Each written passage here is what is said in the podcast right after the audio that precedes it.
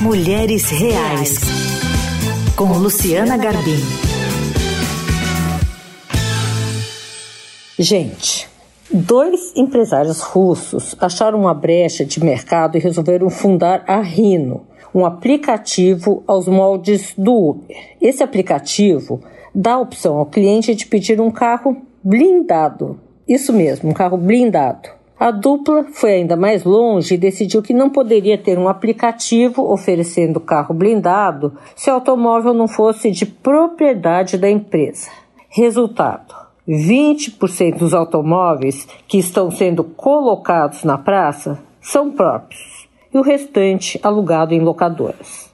Os proprietários não revelam o tamanho da frota atual, mas afirmam que já estão registradas nada menos que 30 mil pessoas e que o objetivo em três anos é duplicar isso.